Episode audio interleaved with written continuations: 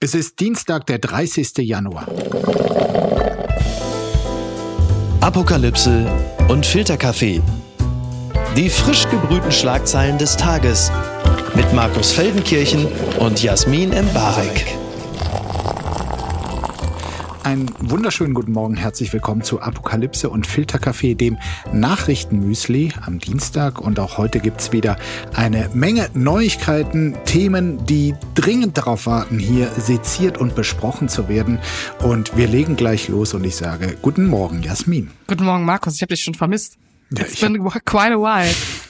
Was redest du? Wir haben da erst letzten Dienstag miteinander gesprochen. Ja, das waren aber sieben Tage, das war hart. Du hast ja mit so vielen anderen Menschen gesprochen, da bin ich einfach neidisch geworden. Okay, wir haben uns wieder und äh, gleich schon mal vorweg, nächste Woche wagen wir was ganz Besonderes. Da reden wir an einem Montag miteinander. Das wird toll. Aber gut, das äh, wird toll. Und was mich wirklich äh, beeindruckt hat, äh, gestern Abend die Eilmeldung, dass die letzte Generation, also die Klimakleber, mit dem Kleben aufhören wollen. Also sie sagen, die Zeiten seien vorbei und äh, sie wollen jetzt auf andere Protestformen äh, setzen.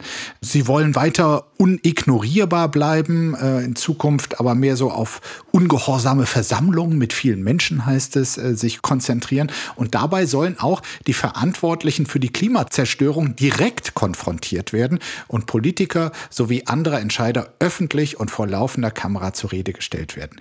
Die Klimakleber hören mit dem Kleben auf. Was sagt uns das, Jasmin? Ich finde, das ist ein wahnsinnig kluger Schritt. Ähm, zunächst, also man weiß natürlich nicht, wie sie es ausführen, aber das war ja oft die Kritik, was sozusagen nach der Aufmerksamkeitsökonomie, die sie bedient haben, kommt. Und ich glaube, jetzt in den, ähm, den nächsten Schritt zu wagen und die Menschen zu konfrontieren, die sie die ganze Zeit kritisieren, die sie ja nicht auf der Straße treffen, in bei der A100, bei der Ausfahrt, finde ich äh, erstmal bemerkenswert und glaube, dass sie da äh, innerlich einen Prozess durchgemacht haben, wo sie sich gefragt haben, okay, wie können wir überhaupt wirksamen Aktivismus gestalten. Und es ist natürlich eine krasse Ansage, dass man äh, Politiker irgendwie vor laufender Kamera zur Rede stellen möchte. Ich bin mal gespannt, Das wollen sie auch, was genau, wir ja. für ähm, TikTok und äh, Meme und GIF-worthy äh, Szenen zu sehen bekommen, äh, die das Internet fluten könnten in den nächsten Wochen. Ich sehe schon Olaf Davor Scholz. machen die wahrscheinlich alle noch ein Praktikum bei Spiegel TV. ja, die können ja eins bei dir machen, dann wissen sie auch, wie sie Olaf Scholz beim SPD-Parteitag auf der Bühne stürmen, zur Rede stellen, weil Olaf Scholz die mach- Klimaziele mach nicht eingehalten ja hat. nicht. Das, das können nur die Profis. Es heißt hier, statt uns in Kleingruppen aufzuteilen und Straßenblockaden zu machen, werden wir gemeinsam mit vielen Menschen ungehorsame Versammlungen machen. Die Frage ist jetzt, ist es das Eingeständnis eines Scheiterns, äh, dass das bisher, ich meine, die Kritik äh, haben wir ja alle mitbekommen, wir haben sie auch selber für ihre Aktionen, die nicht zielgerichtet waren, aus unserer Sicht kritisiert. Äh, Ist das ein Eingeständnis des Scheiterns oder aber quasi, wie du es gerade angedeutet hast, einfach der, der logische nächste Schritt? Erst die Aufmerksamkeit, jetzt sinnvolle Aktionen quasi. Die Frage ist, ob sie eine zu lange Pause gemacht haben und man zu lange nichts von ihnen gehört hat, sodass jetzt sozusagen der Anschluss nicht klappt. Das ist sozusagen noch eine Frage, die im Raum steht, würde ich sagen. still geworden für deren Verhältnisse, ne? So wie die Total. Taktung einmal war. Aber ich glaube, nee, ich, das entscheidet sich jetzt. Also ich weiß nicht, wie du das siehst. Ich würde sagen, es könnte jetzt wirklich darauf hinauslaufen, dass diese Bewegung irgendeinen Einfluss noch auf politische Entscheidungen hat. Also ich finde, das ist ein mutiger Schritt, aber du sagst jetzt, da passiert gar nichts mehr. Doch, also ich bin gespannt auf die neuen Protestformen und wenn sie tatsächlich die äh, Hauptverursacher von CO2-Ausstoß äh, künftig ins Visier nehmen und nicht mehr arme Leute, dann würde ich sagen, haben sie dazugelernt und dann ähm, finde ich das zumindest sinnvoller. In der Erklärung hieß es übrigens auch, dass die Massenblockade, die für den 3. Februar, also den nächsten Samstag vorgesehen war, zugunsten einer Aktion gegen rechts abgesagt wurde. Und das ist jetzt eh mein Eindruck, dass viele, die im Protestbusiness bisher unterwegs waren, von Klima rübermachen zu Anti-Rechts. Ja, aber das ist ja, das könnte man ja nett gemeint als intersektionalen Klimakampf verstehen. Ich glaube, dass viele das nicht so meinen, aber ich mach, da- ich bin heute irgendwie gut drauf, Markus. Ich mache da mal ein positives Label drauf. Wir testen weiter und bleiben beim Thema Stillstand. Die Schlagzeile des Tages. Verdi legt am Freitag bundesweit den Nahverkehr lahm, so berichtet es die Süddeutsche Zeitung. Kaum ist der Streik der GDL beendet, äh, hat die Gewerkschaft Verdi für Freitag zu einem fast bundesweiten Warnstreik aufgerufen. Mit diesem Streik will die Gewerkschaft höhere Löhne und reduzierte Arbeitszeiten für rund 90.000 Beschäftigte im Nahverkehr durchsetzen. In fast allen größeren Städten stehen deshalb am Freitag voraussichtlich Busse, Straßenbahnen und U-Bahnen still. Die S-Bahnen werden ja von der Bahn betrieben. Nur in Bayern wird nicht gestreikt. Dort läuft noch ein Tarifvertrag, weshalb eine Friedenspflicht gilt. Die Gewerkschaft hatte ihre Forderung an die regionalen Arbeitgeber im öffentlichen Nahverkehr schon im Dezember vorgelegt. Doch weil diese bisher zurückhaltend reagierten, will Verdi den eigenen Forderungen nun mit einem Streik Nachdruck verleihen. Also das ist so. Im Vergleich werden ähm, dort am Freitag mindestens so viele Menschen von betroffen sein von diesem Streik wie von den herkömmlichen GDL-Streiks, weil ja mehr Menschen täglich äh, mit Bus, Tram und U-Bahn unterwegs sind als in IC oder ICEs. Dafür müssen sie nicht so weit meistens und äh, können es vielleicht auch leichter kompensieren. Ja, ich glaube, dass aber äh, ein großer Unterschied hier einfach ist, weil es mehr Menschen trifft, aber auch eine Berufsgruppe, die es wirklich finanziell hart trifft. Wir sprechen immer von dem Busfahrer, ne? Und der Krankenschwester ja. sind ja immer die Menschen, die immer auftauchen in diesen Listen. Und der verdient im Schnitt weniger als der Lokomotivführer, für den die GDL streikt. Ne? Ja, das sind, immer, das sind immer die Menschen, die wir erwähnen, wenn wir von Sozialpolitik sprechen. Und ich finde das wahnsinnig gut, dass äh, Verdi sich das jetzt trotz der Wut, die schon auf die Bahn herrscht, sich traut, diesen Warnstreik so hinzusetzen. Und ich hoffe, dass es in den Tarifverhandlungen etwas bringt, weil ähm, diese Menschen wirklich an der Armutsgrenze sind mit ihren Löhnen und ja durchaus eine wirklich wahnsinnig wichtige Systemarbeit leisten. Deswegen, da würde ich mal äh, sagen, volle Solidarität, die ich ja bei dem ICE-Streik aus meiner Perspektive nicht so krass hatte. Aber ich, du, ja, du merkst, ich bin heute viel zu positiv. Es tut mir leid. Ja, die, die Lokführer hast du da ein bisschen im Stich gelassen. Ja. Was ich verbindend an beiden Forderungen und äh, Streiks sehe, ist äh, quasi die Art der Forderung. Es geht gar nicht in erster Linie um mehr Kohle. Darum geht's auch, sowohl bei den Lokomotivführern als auch hier beim Verdi-Streik. Aber vor allem geht es um die Arbeitsbedingungen und auch ähnlich wie bei der GDL-Forderung um weniger Wochenarbeitszeit bei vollem Lohnausgleich. Das scheint irgendwie der Trend zu sein, dass es gar nicht um jetzt die fetten Aufschläge geht, sondern würdigere, bessere, vielleicht auch mit dem Privatleben und dem Familienleben besser zu vereinbarende Arbeitszeiten. Ja, aber das ist ja dann am Ende des Tages trotzdem eine bessere Vergütung für weniger Arbeitsstunden, die ja eigentlich wieder appelliert daran, dass gute und harte Arbeit richtig entlohnt werden soll. Und äh, darauf liegt ja der Fokus. Und es ist ja eh, wenn wir äh, unsere Gespräche führen über die Vier-Tage-Woche und was ist zu viel Arbeitszeit, das sind ja die Berufe, die es eh wirklich betrifft. Deswegen ist diese Forderung ja auch mehr als verständlich. Und ich bin gespannt, äh, ob es da, also ich habe das Gefühl, das wird, wird was sein, wo sich eigentlich nicht viel bewegt, äh, weil, also hm? ich weiß nicht, wann ich das letzte Mal... nicht viel bewegen. Nee, ja. das stimmt. Aber nein, ich habe nicht das Gefühl, dass sozusagen diese Art von Streik und diese Berufsgruppe ähm, wahnsinnig präsent war und dass diese Art von Druck in letzter Zeit geholfen hätte. Deswegen, ich, ja. da sehe ich sie einfach äh, auf der Verliererseite. Es tut mir leid. Die Ankündigung ist also, wenn sich nach Freitag nicht viel bewegt, dass dort auch ähm, es längere Streiks geben kann, nicht nur einen Tag. Und äh, ja, hier sind wir mal auf einer Seite, wir begleiten das durchaus positiv.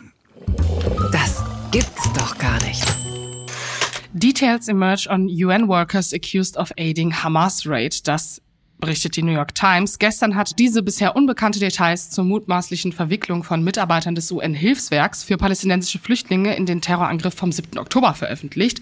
Demzufolge soll ein Mitarbeiter des UN-Hilfswerks an der Entführung einer Israelin beteiligt gewesen sein. Ein weiterer habe am 7. Oktober Munition ausgeteilt, während ein dritter Mitarbeiter an einem der Massaker in einem israelischen Kibbutz beteiligt gewesen sein soll. Insgesamt enthält das Dossier, das auf Informationen des israelischen Geheimdienstes beruht, Anschuldigungen gegen insgesamt zwölf zwölf UN-Mitarbeiter. Der Großteil von ihnen soll in Schulen des UN-Hilfswerks gearbeitet haben. Mehrere westliche Staaten, darunter Deutschland, die USA, Frankreich und Großbritannien, haben nach Bekanntwerden der Vorwürfe ihre Zahlungen an das UN-Hilfswerk ausgesetzt. Das Hilfswerk warnte daraufhin, dass es seine Hilfe im Gazastreifen und in der Region Ende Februar einstellen müsste, wenn die Zahlungen nicht wieder aufgenommen würden. Also ähm, es war ja erst eine, eine kleine Überraschung, äh, glaube ich, für einige, dass äh, da eine Zahlung stoppt, weil es ja eh die ganze Zeit die Frage war, welche Länder zahlen noch weiter an gewisse Hilfswerke, damit einige Palästinenser noch davon profitieren können. Aber jetzt an dieser Stelle ähm, dieser Skandal. Ich finde, ob es jetzt fünf oder dreißig gewesen wären, allein, dass das an dieser Stelle möglich ist und äh, dieser Bericht es nun aufzudenken scheint.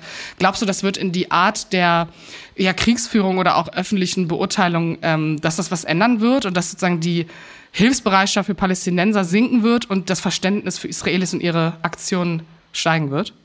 Also ich glaube, dass es imagemäßig tatsächlich ein Super-GAU ist für das äh, Flüchtlingshilfswerk, was ja wirklich äh, auch viel sinnvolle Arbeit geleistet hat. 1949 äh, gegründet, um palästinensischen Flüchtlingen zu helfen, hatte natürlich gerade in den vergangenen Jahren mehr zu tun als lange Zeit davor, leistet zum Teil auch wichtige Arbeit, stand aber immer unter dem Vorwurf, doch eine zu große ideologische Nähe zur Hamas zu haben. Also da wurden zum Beispiel eine Untersuchung hat gezeigt, dass in Schulbüchern an UN-Flüchtlingshilfswerksschulen Israel das Existenzrecht abgesprochen wurde, auch noch andere Dinge, die problematisch sind. Andererseits haben sie auch wirklich richtig viele Mitarbeiter. Insofern kann man jetzt auch nicht für jeden wahrscheinlich äh, die Hand ins Feuer legen, dass der nicht anti-israelische Gedanken hat. Aber ich meine, die aktive Beteiligung an äh, diesem Massaker ist natürlich, äh, also wie gesagt, imagemäßig ein Super-GAU und trifft auch die UN äh, wirklich zu einem Zeitpunkt, wo sie eh für meinen Geschmack ein höchst unglückliches Verhalten in diesem Konflikt an den Tag legt. Und gerade UN-Generalsekretär Guterres sollte für meinen Geschmack jedenfalls mal darüber nachdenken, ob ein Rückzug nicht äh, seiner Organisation dienen würde, um wieder wirklich als glaubwürdige Stimme in diesem Konflikt erscheinen zu können. Ja, und vor allen Dingen ist es natürlich, also wir haben ja gerade schon die Zahl genannt, wir reden jetzt von vielleicht ein paar Dutzend Menschen, die es betrifft, die äh, da äh, in diesem Verdacht sind, aber insgesamt arbeiten ja 13.000 Menschen in Gaza für dieses mhm. Hilfswerk. Und ich finde, diese Arbeit und auch die Gefahr, auf die sich viele einlassen, um in diesem Gebiet zu helfen, das ist natürlich wirklich wahnsinnig schade und vielleicht ist deine Lösung die richtige, um äh, auch diese Reputation an der Stelle wieder herzustellen und vielleicht auch die Leute weiter arbeiten zu lassen, weil die Hilfe wird ja nichtsdestotrotz weiter gebraucht, auch wenn es diesen Skandal gibt. Definitiv. Entzauberte Scheinriesen. Luxuskaufhaus KDW stellt Insolvenzantrag, so berichtet es die Tagesschau.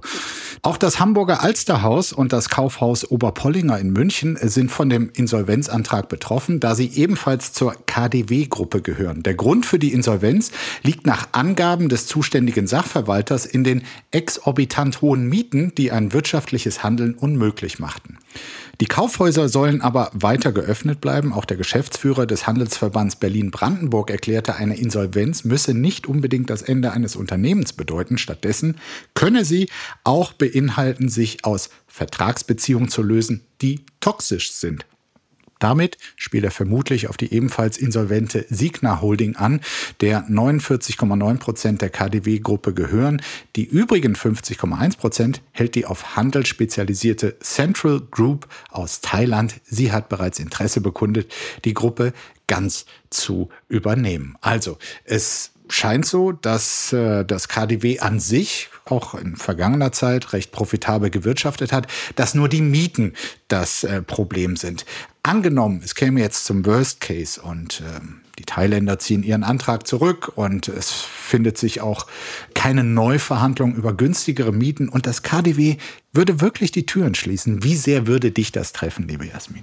Gott sei Dank gar nicht, weil ich gehe in den richtigen Gucci-Store auf dem Kudamm, Markus, wie du weißt. Ich muss ja nicht nur eine kleine Boutique. nicht dieses Massenhaus da. Natürlich ja. nicht. Ähm, nee, also ich finde diese News so ein bisschen Natürlich werden die Thailänder das kaufen. Also es ist völlig klar, weil es ist einfach viel zu lukrativ. Und wenn man sich auch ähm, die Stores, die da drin sind, die ja auch teilweise wichtig sind für gerade asiatische Touristen, die hier einkaufen. Also die Chanel-Stores, der MS-Store unten, also das, was es da an Taschen gibt, an Handel, der ist definitiv lukrativ. Deswegen kann ich mir gar nicht vorstellen, dass es so weit kommt. Ich finde aber schon interessant, dass zum Beispiel das Oberpollinger in München ähm, auch betroffen ja. ist. Also das KDW das ist ja KDW gar nicht das Münchens. Einzige. Genau. Das ist ja dann da interessant. Gehen Menschen nicht mehr ins Oberpollinger? Also ich kann mich noch erinnern, dass ich letztes letztes Jahr mit ein paar Freunden dahin gehen wollte, weil die unbedingt mir da reingehen wollten fürs Feeling. Und äh, ich so dachte, nee, da habe ich das KDW lieber. Also vielleicht muss das Oberpollinger sich mehr Sorgen machen als das KDW, weil ich, ich werde noch weiter hingehen und für 14 Euro eine einzelne Auster essen. Was fehlte denn da im Münchner KDW? Das Russen-Feeling oder ähm, was war anders? Nee, ich finde, das KDW, das weiß einfach, dass da eigentlich alle nur gucken gehen. Man guckt alle Menschen an und bis auf so drei aus 100 Leuten kann sich da eigentlich niemand was leisten. Alle gehen irgendwie Macaron um, fressen für 3,50 Euro. Ja. Damit hat sich die Sache und wir kaufen so ein Fenchel. Grüße an Jakob Lund, ne? Wir kaufen so ein Fenchel und tun das in so eine KDW-Tüte und machen da irgendwas drüber, so ein Tuch und niemand weiß, was da drin ist. Und alle wissen aber, da ist definitiv nichts drin, was mehr als 10 Euro gekostet hat. Und dieses Feeling und diese Schamlosigkeit, das kann man in München nicht bringen. Da weißt du einfach, da gehen viel mehr Menschen an dir vorbei, die irgendwas gekauft haben.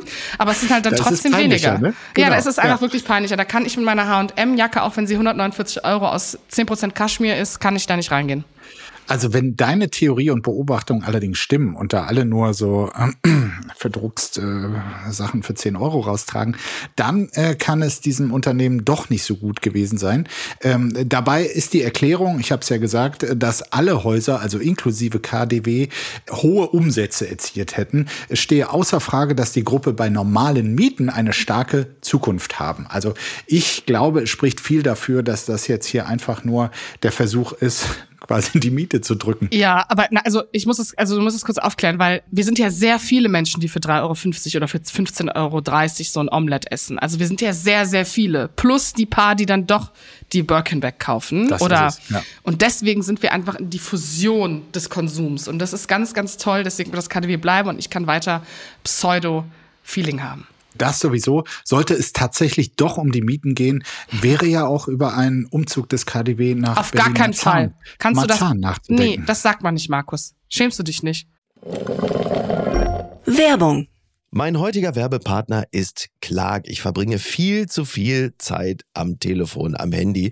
Und wenn ich auf meine äh, Anzeige, was die Bildschirmzeit angeht, starre, dann starre ich entsetzt so lange darauf, dass die Bildschirmzeit noch länger wird. Was nutze ich denn eigentlich? Also bei mir so in erster Linie sind es dann doch wirklich äh, Nachrichtenseiten. Ich daddel gar nicht auf dem Handy, aber ich bin natürlich dann auch recht viel äh, zum Beispiel auf den Musikseiten. Aber meistens informiere ich mich oder ich werde informiert und bin sehr viel äh, in den Messenger-Diensten, wo mir dann Freunde und Bekannte schreiben, was ich alles wieder verpasst habe, was ich alles noch machen muss und was ich alles wieder nicht auf die Reihe gekriegt habe. Und da kommt Clark ins Spiel, denn Clark organisiert mein Leben ein kleines bisschen besser. Mit Clark hast du nämlich alle deine Versicherungen im Blick und musst nicht ständig in verschiedenen Apps nachschauen, wann die nächste Kündigungsfrist ist, ob dein Schaden übernommen wird oder an wen du dich wenden kannst. Und hätte ich mal Clark benutzt, dann hätte ich nicht vor zwei Wochen Flatterband an meinem Auto gehabt. Mehr sage ich dazu nicht. Mit deiner Unterschrift bei der Anmeldung wird Clark dein neuer Versicherungsmakler. So können sie deine Interessen gegenüber den Versicherungsgesellschaften vertreten und dir einen digitalen Service mit allen Vorteilen anbieten. Das Maklermandat greift für alle deine Versicherungen, die du in der Clark-App angibst und hochlädst. Du kannst natürlich jederzeit und kostenfrei deine Vollmacht zum Maklermandat widerrufen. Vergiss also das mühselige Suchen nach deinen Policen und Manager deine Versicherung digital on the go 24-7.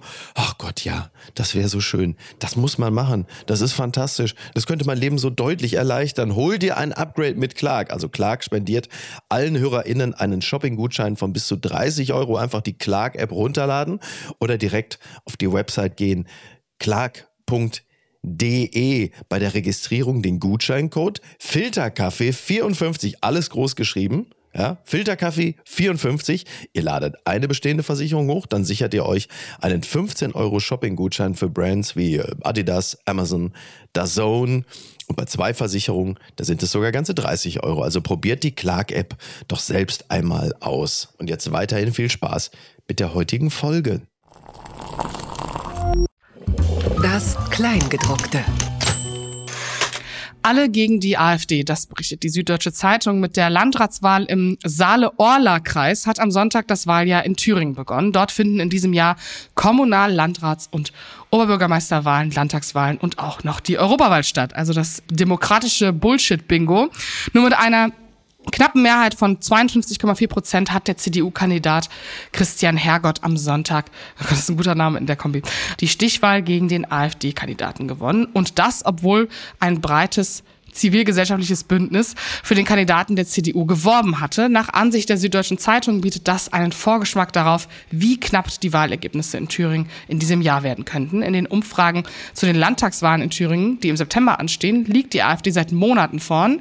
Doch weil mit dem Bündnis Sarah Wagenknecht und der Werteunion zwei neue Parteien bei der Wahl antreten, lässt sich kaum vorhersagen, wie das Ergebnis aussehen könnte. Also hier der erste Vorgeschmack darauf, äh, was uns an sozusagen bis zur letzten Minute Zittern erwarten könnte dieses Jahr. Ich finde die Wahlbeteiligung ganz interessant. Ähm, die lag nämlich bei 68 Prozent rund und äh, das ist ja schon relativ viel für so eine Wahl und so einen Ort. Und da sieht man ja eigentlich, wie knapp es werden könnte, wenn alle mitmachen. Weil es ist ja mal das Narrativ, wenn alle dabei sind, dann gewinnen die Demokraten, weil sie werden immer in der Mehrheit sein. Sieht man jetzt da, könnte auch als Rechnung nicht aufgehen, oder?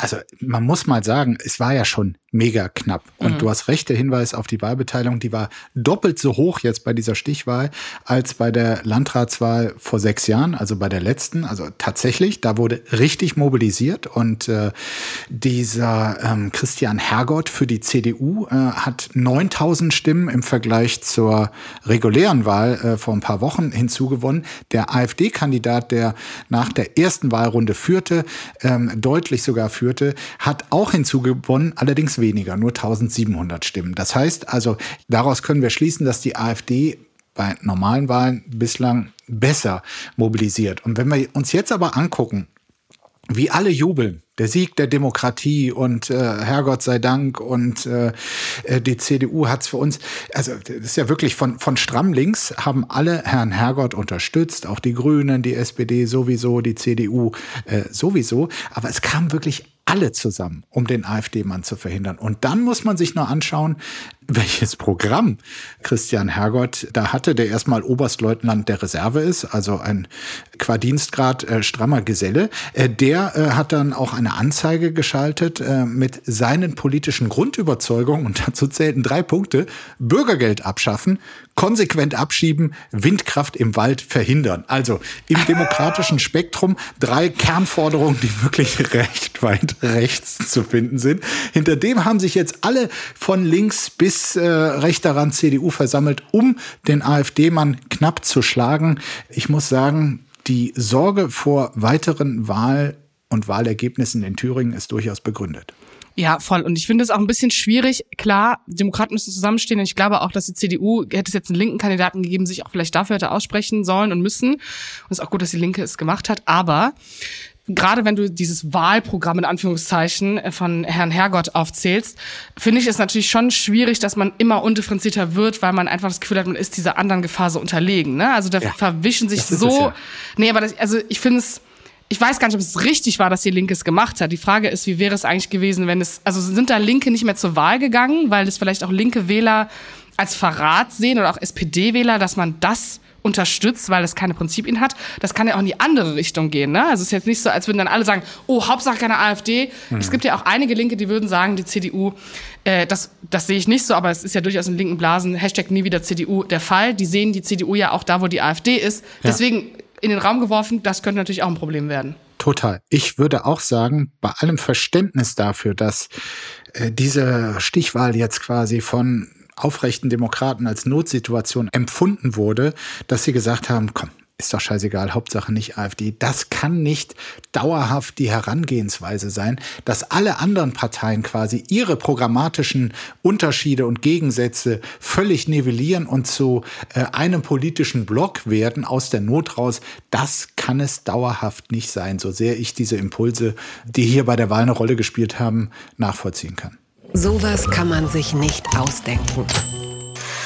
Trolle haben in den letzten Tagen gefälschte pornografische Bilder von Taylor Swift auf X verbreitet. Eigentlich sind solche pornografischen Deepfakes äh, ja verboten, doch trotz dieser Regeln wurde ein entsprechendes Foto 45 Millionen Mal auf der Plattform angezeigt, bevor es nach 17 Stunden wiederum gelöscht wurde. Aber auch danach waren noch weitere gefälschte Bilder von Swift zu finden. X hat deshalb nun angekündigt, den Suchbegriff Taylor Swift vorübergehend zu sperren.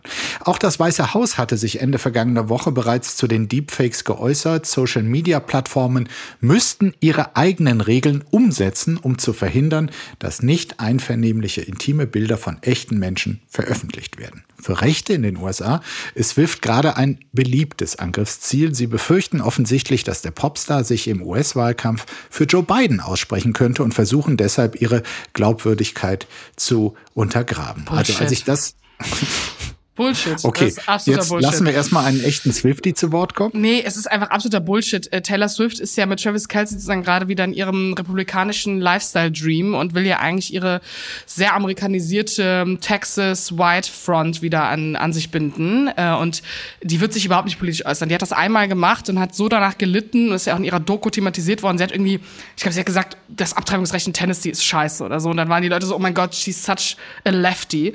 Deswegen, das wird halt niemals passieren passieren. Mir tut's wahnsinnig leid natürlich mit dem Bild und das geht auch nicht. Aber das, dieses Gerücht, dass Taylor Swift sich aussprechen würde, das möchte ich gerne aus der Welt räumen. Gut, das, äh, dann wollen wir mal schauen, ob du äh, recht behältst. Äh, was nun die Gefahr für prominente Frauen betrifft, hier in Deepfakes quasi in pornografischer äh, Aktion vermeintlich gezeigt zu werden. Das ist ja eine Erfahrung, die ähm, in Deutschland zum Beispiel auch Annalena Baerbock in ihrem Wahlkampf schon äh, machen musste. Und äh, es, es scheint zumindest, dass X vor allem nach der Übernahme von Elon Musk wirklich auch da alle Sicherheitsstandards zumindest bisher hat schleifen lassen. Ja, und vor allen Dingen, also ähm, es müsste eigentlich für jede Social Media Plattform, das war das einzige Medium, wo es nicht so war, war Tumblr, da gab es früher Pornos, aber eigentlich müsste auf jeder Seite nackte Bilder vorher geprüft werden, bevor sie gepostet sind. Also es müsste eigentlich schon einen Filter geben, der das vorher prüft und sie dann freigibt. Also wenn du zum Beispiel ein oberkörperfreies Bild hast, aber deinen Nippel zudeckst, oder Nippel ist ja eh ein schwieriges Thema, aber dass man sozusagen einen Prüfungsfilter hat, erstmal, was das für ein Bild ist und auch eine Gesichtserkennung für Personen des öffentlichen Lebens. Also du weißt, da wird Joe Biden nicht gepostet, Olaf Scholz nicht und Taylor Swift nicht. Also dass es dafür Filter gibt, ist ja in einer Welt der KI eh nicht so schwierig. Mhm. Ist halt einfach wahnsinnig krass, weil dieses Bild gibt's halt jetzt, ne? Und das haben Leute auf ihrem Handy, ja. das kannst du halt nie wieder von diesen Leuten wegnehmen und es ist halt wahnsinnig, also ich würde, ich glaube, für mich wäre das wahnsinnig schlimm, wenn Leute sowas KI-generiertes von mir hätten. Was äh, jetzt irgendwie die kurzfristige Notlösung ist, irgendwie, dass man nicht mehr Taylor Swift googeln kann, ist natürlich auch nicht des Rätsels Lösung, weil man da, da schadet ihr ja auf anderen Feldern. Ja gut, die äh, 32.000 Dollar pro Sekunde, die sie weniger verdient, den traue ich jetzt persönlich nicht hinterher. Egal, ne? Aber ähm, ich glaube, es hat in dem Moment schon was gebracht, weil sozusagen die Aufmerksamkeitswelle ja eh gerade wieder abebbt und es vielleicht nicht so viele Leute dann sehen oder sehen wollen und nicht auf Reddit in den tiefsten Mülleimern des Internets nach diesem Bild suchen.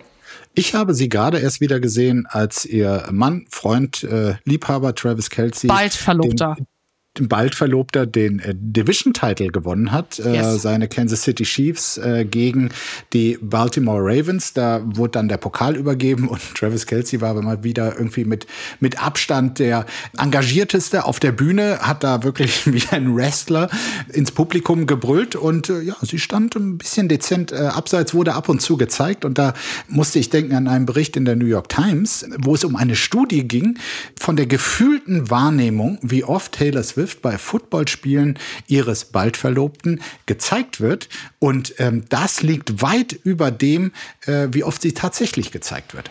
Ja, aber sie benutzen es ja trotzdem als Marketing-Tool. Also es ist jetzt irgendwie no question. Also sie selber benutzt sich als Marketing-Tool.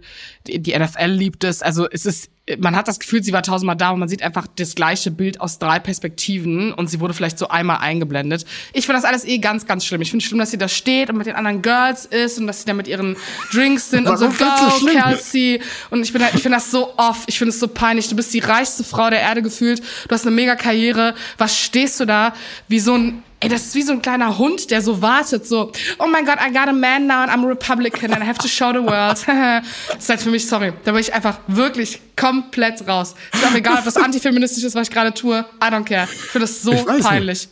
Es klingt fast eher feministisch, aber äh, gut, dass du das so siehst. auch gefragt, Love that. Wie, wie, wie viele. Ich meine, er ist wirklich die Karikatur eines Mannes, ne? Ja. Diese Schultern und dieser Body, das ist ja wirklich ja. Wahnsinn. Ja, und diese Outfits, ne?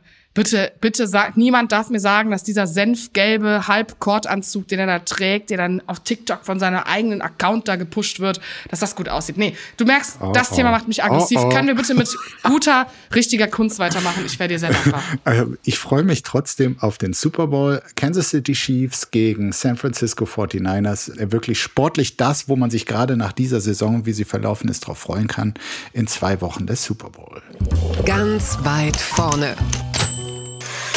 Maison Margiela's Couture Collection will go down in fashion history. Das schreibt The Cut und jetzt äh, darf niemand mehr abschalten, weil man muss mir wirklich kurz zuhören. Es ist nicht so, als wäre das ein Nischenthema, denn auf der Paris Fashion Week hat in der letzten Woche eine von John Galliano entworfene Kollektion für Maison Margiela für Aussehen gesorgt. The Cut ist sich sicher, mit dieser Show, die am Wochenende auch im Internet viral ging, wird Margiela in die Modegeschichte eingehen. Galliano selbst beschrieb seine Show als einen Spaziergang durch die Schattenseiten von Paris. Dazu passt, dass die Show um drei Uhr in einer Bar unter einer Pariser Brücke stattfand. Das einzige Licht kam von Straßenlaternen und die Gesichter der Models, von denen viele Korsett trugen, wirkten wie die von Porzellanpuppen und die wurden von Pat McGrath geschminkt, die auch schon andere großartige Gesichter geschminkt hat äh, zur Fashion Week. Und Markus, erste Frage. Mhm. Du hast es natürlich auf Twitter gesehen. Nee, ich bin, äh, ich war da und stand da nachts um drei auch unter der Brücke. Also ich sag mal, wenn sowas geschieht, bin ich natürlich dabei. Gut, dann sag uns mal, wer dein liebstes Model war. Also ähm, das will ich jetzt hier nicht äh, outen. Ich fand es trotzdem. okay, du hast mich überführt. Nein, äh, die Bilder habe ich gesehen und ähm, ich fand es toll. Also ähm, vor allem, wie sie geschminkt waren, das wirkte wie so ein Ensemble von Leuten aus dem Wachsfigurenkabinett. Äh, das Setting sicherlich ähm, beeindruckend und allein deshalb kann ich den Wirbel um diese Präsentation schon äh, verstehen. Aber dir ging es auch um die Fashion an sich, oder? Also mh, als Person, die High Fashion und Haute Couture sehr lange verfolgt ähm, und die letzten zehn Jahre eigentlich ziemlich traurig waren und Leute Balenciaga halt geil fanden mhm. äh, mit hässlichen Designs, war das einfach so ein Wow-Moment, weil es eine künstlerische Inszenierung gab und weil nicht wahnsinnig viel auf Publicity gesetzt wurde. Also die Models, die gelaufen sind, waren nicht die Kendall Jenners und Gigi Hadids dieser Welt. Es war unter anderem Gwendolyn Christie, die ähm, Brienne von Tart bei Game of Thrones gespielt hat, die große Frau, die äh, einen atemberaubenden Catwalk hingelegt hat und diese Inszenierung Regierung dieses Parisien, dreckige, kunstinstallierte, das war einfach sozusagen für die Modeszene und Modeliebhaber so ein kurzer Moment, dass man das Gefühl hatte, okay, wir sind aus dieser alle sehen gleich aus und beige und beige Sofas und beige Ästhetik, wir sind da raus mhm. und der liebe Gott hat uns erhört und der hat uns wirklich erhört. Deswegen war das für mich einfach der schönste Moment der Woche. Natürlich auch, ähm, der viel schönere Moment ist natürlich jetzt dich zu sehen, aber du weißt, was ich sagen will. Du bist so charmant heute. Was ist denn los? Ich meine, das mit der Publicity hat ja dann trotz Verzicht auf äh, die herkömmlichen Topmodels geklappt, weil wir reden darüber und es wurde einfach anders erzeugt, die erwünschte Wahrnehmung der eigenen Kollektion. Zwick mich bitte mal.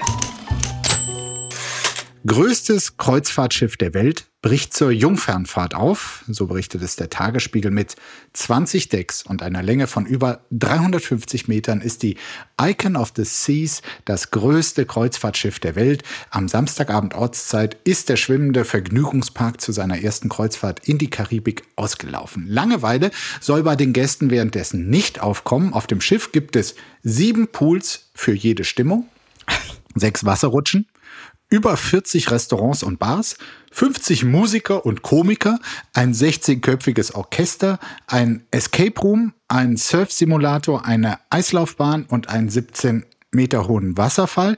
Zudem befindet sich ein 2000 Meter hoher Vulkan auf dem Schiff, der bei Bedarf auch aktiv sein kann, so die Reederei. Okay, den letzten Punkt habe ich mir ausgedacht. Der Rest stimmt wirklich.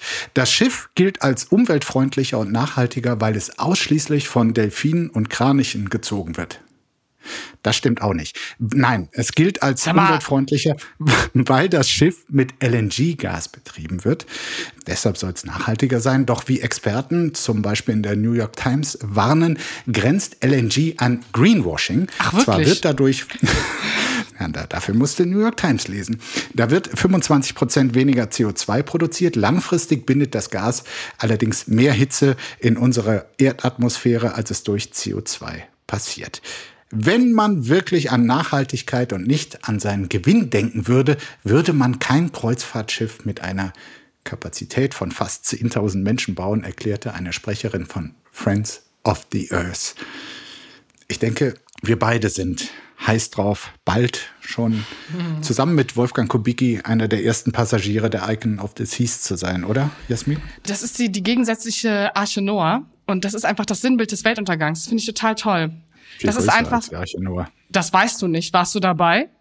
Ich glaube nicht. Wenn du alle Tierarten zweimal, einmal männlich und weiblich auf deinem Schiff haben solltest, dann könntest du auch genau dieses Schiff bauen. Genau mit diesen Attraktionen. Meinst du? Ich, ich würde es nicht underestimaten, aber ich muss dir ehrlich sagen, also. Ja, die hatten damals auch äh, Pools für jede Stimmung mit an Bord.